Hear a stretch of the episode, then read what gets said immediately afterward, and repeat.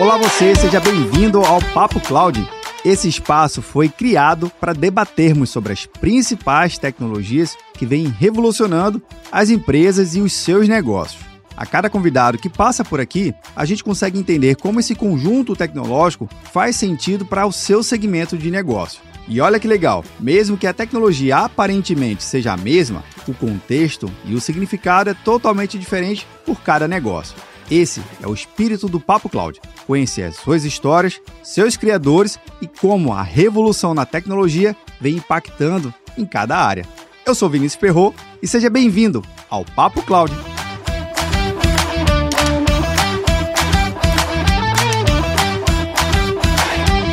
Olá você, seja muito bem-vindo ao Papo Cloud. Eu sou o Vinícius Ferro e nesse episódio a gente vai conversar sobre um tema que muito provável você já ouviu falar há um bom tempo. Na verdade, não só um tema, mas uma palavra, tal da compliance. Mais fortemente revivida e exaltada quando a Lei Geral de Proteção de Dados entrou em vigor e o compliance é importante ser vivido, praticado e desenvolvido. Mas afinal de contas, o que é esse tal de compliance, essa tal de conformidade? Por que está alinhado às regras de negócio, às leis nacionais e internacionais? O que, que isso impacta diretamente na relação para você e o seu usuário, o seu cliente e os seus parceiros de negócio. Bem, para a gente entender exatamente sobre esse contexto geral aqui, eu vou bater um papo com o Marcelo, CEO da Click Compliance. Marcelo, seja muito bem-vindo aqui ao Papo Cloud. Ah, muito obrigado pelo convite, é um prazer estar com vocês, compartilhar um pouquinho a nossa jornada aí nesse espaço. A gente também está sempre aprendendo, a comunidade sempre ajuda muito a gente é um prazer compartilhar com vocês também. Prazer todo nosso, Marcelo. E a gente que agradece sua disponibilidade aqui para falar de um tema que, para alguns,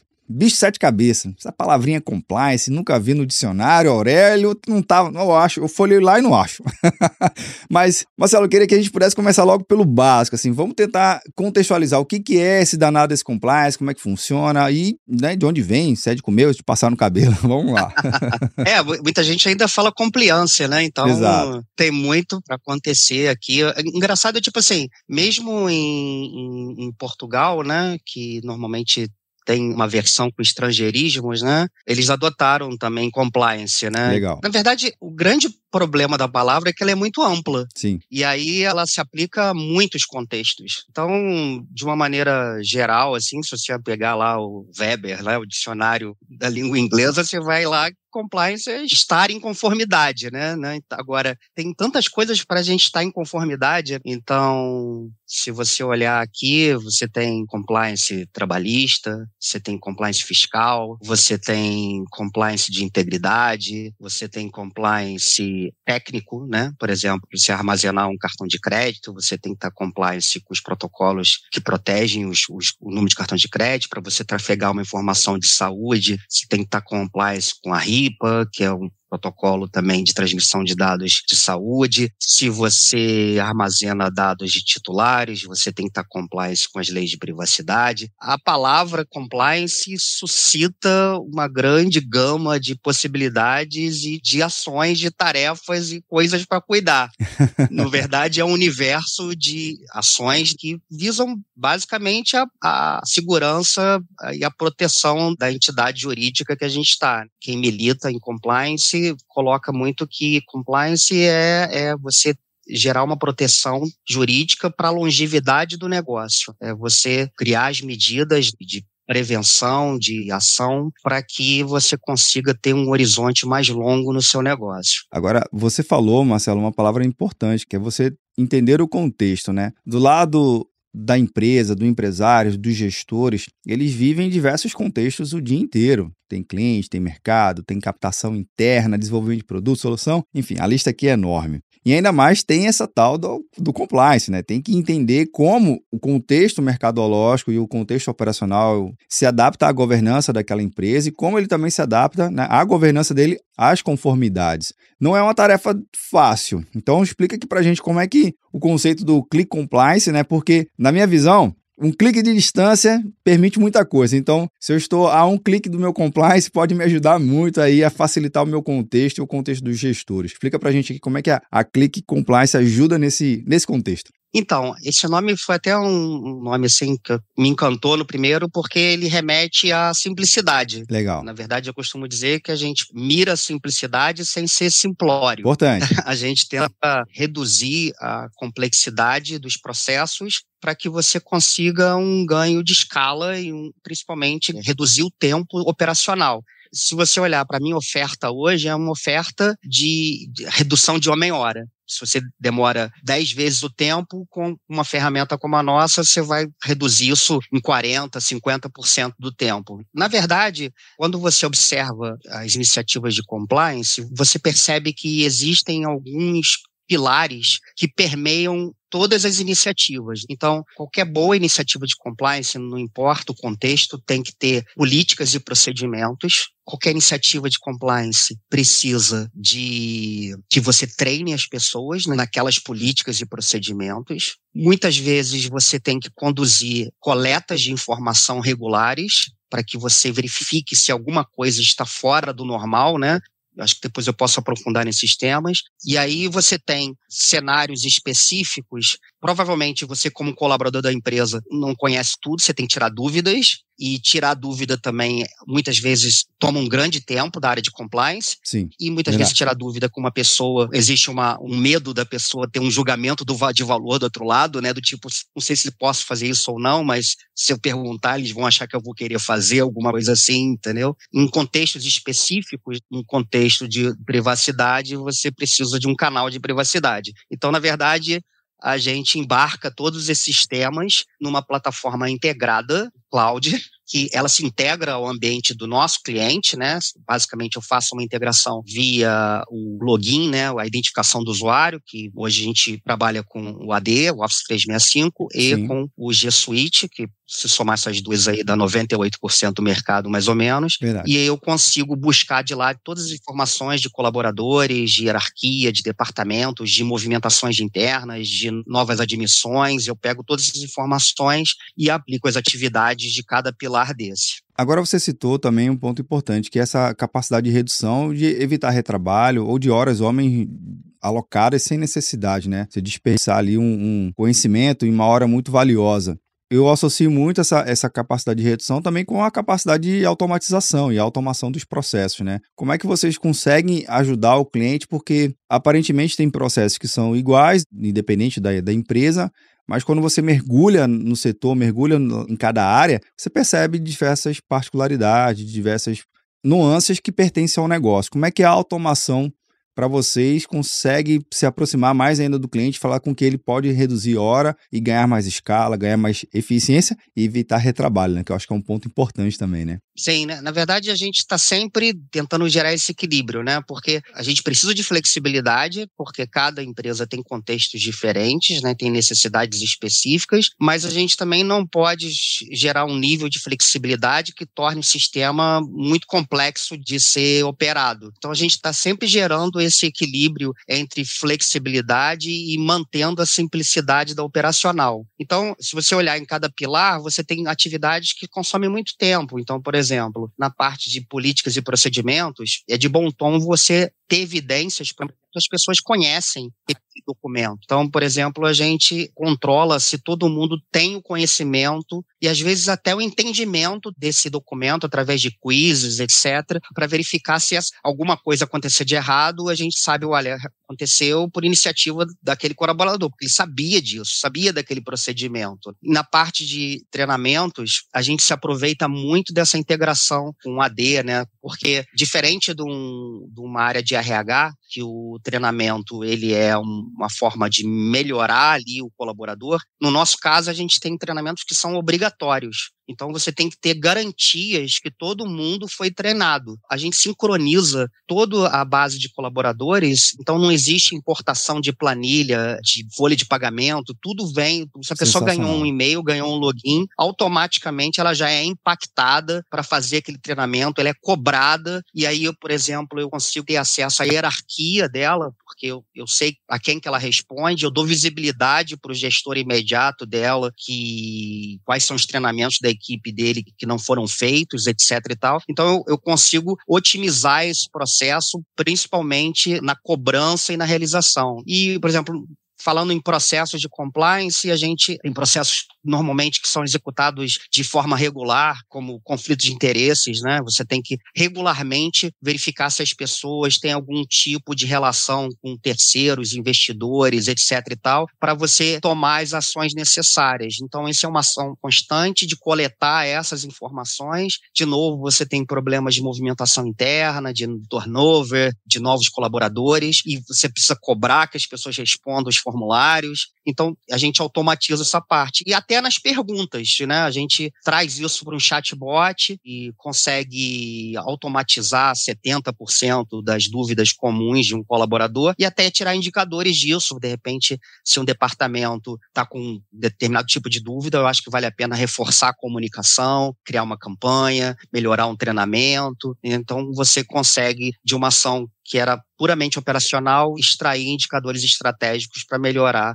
a sua comunicação. Você falou de um, um, ponto importante que eu gosto demais, que é o treinamento. Então, o objetivo no final do dia, ou no final de, de cada ciclo de treinamento, é que você sempre mantenha um nível de consciência elevado sobre a regra de conformidade, de compliance no geral, mas que, para quem está acompanhando aqui, Marcelo, vendo ou nos ouvindo, é importante também ter a consciência de que um treinamento, principalmente em compliance, não é uma coisa única, que o colaborador fez assim que entrou na empresa e não faz mais, e 10 anos depois o cara faz uma reciclagem. Não é isso, tem um período um pouco mais curto, as coisas vão se atualizando. É importante ter um ciclo constante de treinamento. É importante isso, né? Eu, eu costumo dizer que quando você pega a política, o procedimento, é a visão fria do que deve ser feito. Sim. Só quando você transforma aquele procedimento, aquela política num treinamento, você está trazendo é o dia a dia do colaborador para ali. Então é muito importante, além da tecnologia, você você usar técnicas de treinamento que efetivamente engajam o colaborador. Então, por exemplo, o colaborador, quando ele faz aquele treinamento, ele tem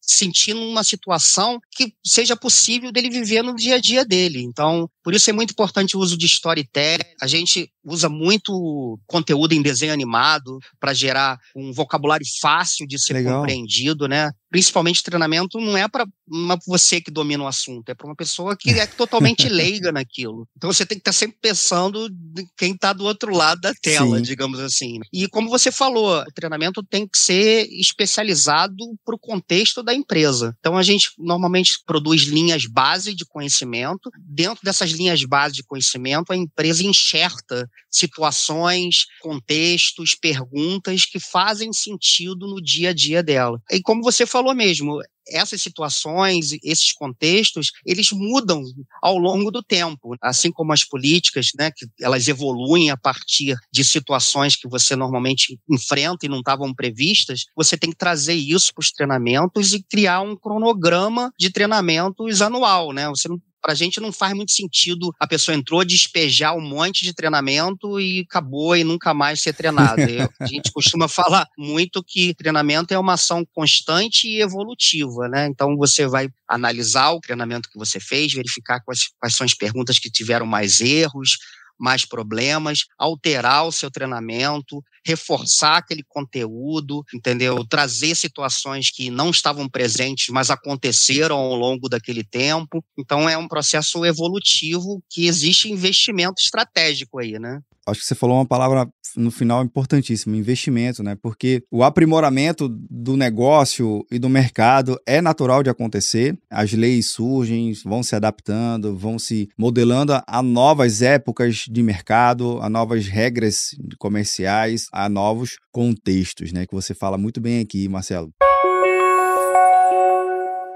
Considerando também que existem vários tipos de empresas, setores diferentes. Você, na sua experiência e junto com a Click Compliance, você tem percebido que algum setor econômico ele é mais aderente a esse tipo de solução, a esse tipo de governança, ou ainda tem muitos setores um pouco mais tímidos que ainda estão tentando entender, ou não, tá todo mundo voraz aqui, principalmente a, a, a LGPD começou já dando aquela chicotada, já vindo atrás cobrando, importante, né? Só para deixar bem claro aqui. Mas na tua experiência, Marcelo, na tua vivência do dia a dia, você tem percebido que algumas empresas elas saem um pouco mais à frente? O brasileiro normalmente ele espera as coisas acontecerem porque tem uma máxima no Brasil que tem lei que não pega, né?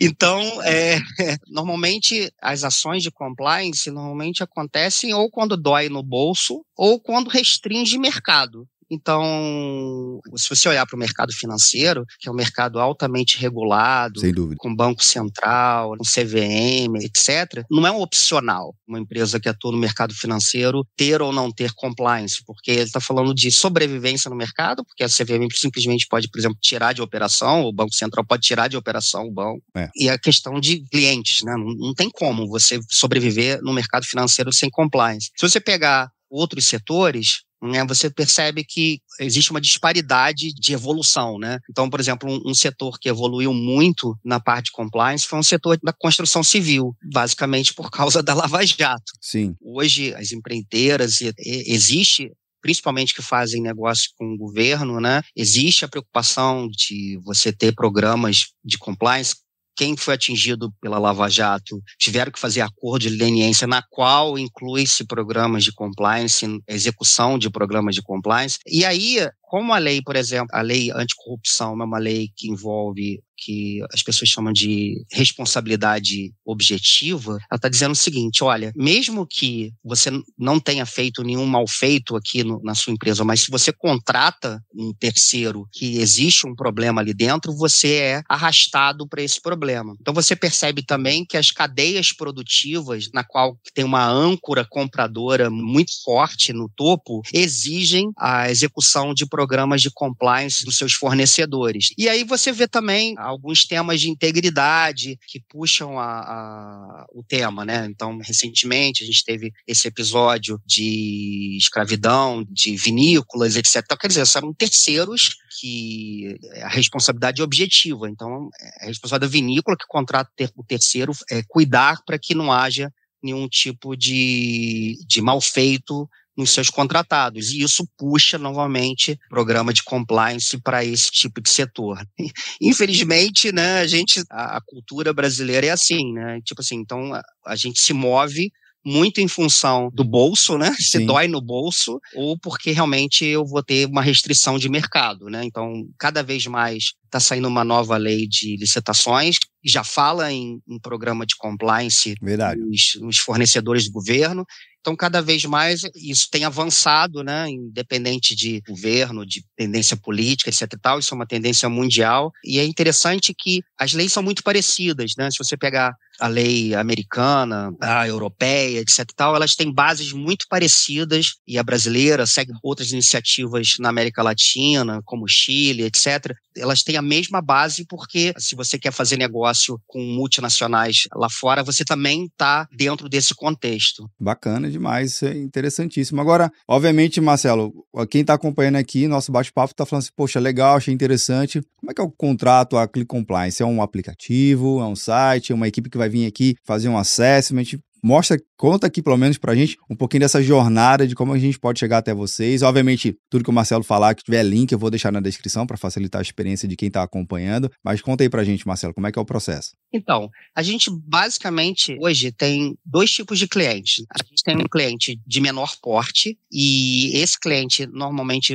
vai atrás da gente por causa da, do canal de denúncia e de treinamento no ano passado, acabou de ser promulgada agora, né, uma lei do ano passado, que é a, o programa Mais Mulheres, para evitar o assédio sexual nas empresas. E esse programa ele ficou atrelado à, à execução da CIPA. A CIPA, a partir de 40 funcionários, se não me engano, você tem que ter um programa de CIPA, e eles incluíram nesse programa de CIPA você ter um canal de denúncia e treinar as pessoas contra assédio. Então, eu tenho essas empresas vão até 200 colaboradores, mais ou menos, que tem esse foco, canal de denúncia e treinamentos de assédio, principalmente, para atender a lei da CIPA. E eu tenho empresas que, a partir de 300, 500, mil colaboradores, que usam os outros módulos da nossa solução. Como eu te falei, a gente resolve um problema de escala. A questão do canal de denúncia está muito mais ligada ao anonimato, etc tal, e questão de treinamento e evidências, mas os outros problemas que a gente resolve são problemas de escala, e aí a gente normalmente atende empresas de porte maiores para os outros módulos. Como a nossa solução é modular, então, o cliente monta, e é normal, cada cliente está num nível de maturidade diferente na execução do programa de compliance, tem necessidade diferente. A gente conseguiu, na montagem do nosso SAIS, colocar é, módulos independentes que se conectam, né? Então, você, na hora que você contrata a solução, a gente é software, perfeito? Então, eu não vou te entregar serviço, eu vou te entregar um ambiente web para você gerir o teu programa. Basicamente, a gente tem um setup dessa solução que vai conectar com o seu ambiente, o Office 365, o G Suite. Eu coloco a identidade visual da, da solução batendo com a identidade visual do cliente, para o colaborador ter uma, uma experiência como se estivesse na intranet dele, né? E eu treino o meu cliente a operar a solução. Fez o setup, ele tem o sistema disponibilizado como se fosse uma assinatura. É uma assinatura que é precificada de acordo com os módulos que ele escolheu para a solução e a quantidade de colaboradores. Nessa assinatura está inclusa a hospedagem, Pô, licenciamento do produto e o suporte. Qualquer dúvida, qualquer dificuldade de operação, a gente está a postos para ajudar. Legal demais. Bem, simples como a solução deve ser, né? Para ajudar o compliance. Marcelo, última perguntinha aqui que eu faço para o meu convidado. Ah, o episódio passou super rápido hoje, bem, foi bem rapidão, viu? Seguinte, para a gente refletir junto com o seu pensamento sobre um tema que é o pano de fundo aqui do Papo Cloud, que a resposta pode ser técnica, pode ser não técnica. Na verdade, a resposta o que vier do coração está valendo. Então, bora lá. Para Marcelo, o que é essa tal da computação em nuvem? Na verdade, tipo assim, minha formação é de tecnologia, né? Então eu vivi aí vários momentos, né? Peguei o finalzinho do COBOL, do mainframe, depois eu peguei o client server. Depois eu peguei o web. Como a gente sempre, a gente trabalhou sempre como fábrica de software, né? A gente olhava esse movimento de startups que começou nessa pegada cloud, né? E ficava assim, cara, quando é que isso vai chegar no ambiente corporativo? Porque isso faz todo sentido, né? Eu enxergo que isso já é uma realidade. O pontapé final foi a pandemia, né? Quem tinha um servidor lá e dentro de casa teve que desalojar tudo, de repente de descomissionar parte de imóveis, acabou chutando o servidor também e, e jogando tudo para o cloud. Acho que o cloud é o início de uma revolução que a gente está vivendo. Muitas tarefas de infraestrutura hoje simplesmente não existem, não fazem mais sentido, né? O profissional de infraestrutura virou um, um, programador, não é mais um conector de cabos, né? Então ele virou um programador. Praticamente. Na verdade, hoje a gente está focado em produzir código, em desenvolver, e isso tem alavancado, eu acho que é a, a revolução que a gente está vivendo de inteligência artificial, de big data, de tudo que a gente está vendo só seria possível através do cloud, né? Hoje, tipo assim, nossa solução é uma solução que ela, quando eu trago um cliente novo, eu basicamente não tenho que fazer nada de infraestrutura, ela funciona de forma linear, a gente já está avançando para ter ela em outros continentes, etc. Então, quer dizer, é uma coisa que realmente não seria possível em, outro contexto. Eu acho que a tecnologia cloud vem aí para fazer muita disruptura ainda, muita. A gente está no início dessa revolução. Sem dúvida. Cara, obrigado pela sua compartilhar aqui a sua visão. Agradeço por demais a sua, sua vivência aqui, essa, essa participação sua bem legal, falar de um tema importante de compliance no ambiente corporativo. Faz mais do que é necessário, a gente precisa de mais empresas com uma solução simples, prática e funcional e que a gente possa ter mais organizações mais, mais aderentes a essa prática de compliance, governança e conformidade. Marcelo, brigadão pela sua participação aqui. Ah, e último detalhe, não posso esquecer, pedindo autorização aqui, fazendo já um compliance, já ao vivo aqui, gravado ao vivo, tudo ao mesmo tempo. O participante do Papo Cloud ganha agora um, um exemplar da MIT Technology Review. MIT é uma parceira aqui do canal, Marcelo, que nos agrada e nos enriquece mais ainda com conteúdo nacional em português. Nada contra o conteúdo americano, acho muito bom, mas a MIT do Brasil faz um conteúdo muito voltado para o nosso mercado, para a gente entender o nosso nosso dia a dia, nosso ecossistema Brasil e América Latina. Então, Marcelo, compartilhando o endereço aqui no Compliance, recebe um exemplar na sua casa aí como um brinde, obrigado. uma forma de gratidão aqui, viu? Obrigado pela sua participação e até a próxima. Bem, e você que está vendo ou nos ouvindo, o que, que você achou do bate-papo com o Marcelo? Olha só, eu defendo muito o conceito do compliance. Tem que ter. Não importa o seu segmento, não importa se você está preparado ou não. Se não está, olha aí, oportunidade a um clique de distância. Vou deixar o link da Click Compliance aqui no, na descrição desse episódio para facilitar aqui a sua experiência, para você melhorar ainda mais e elevar o nível de consciência de compliance dentro do seu ambiente. Olha só, importante, viu? Relações de mercado, relações do seu cliente com o seu cliente. Olha só, muita coisa, viu? Só, só benefício, só benefício está aderente às conformidades. Você já sabe, né? Que esse episódio nunca termina por aqui. A gente continua discutindo lá no grupo do Papo Cloud Makers, o grupo do Telegram do Papo Cloud. Te aguardo na próxima episódio. E aí, tá na nuvem?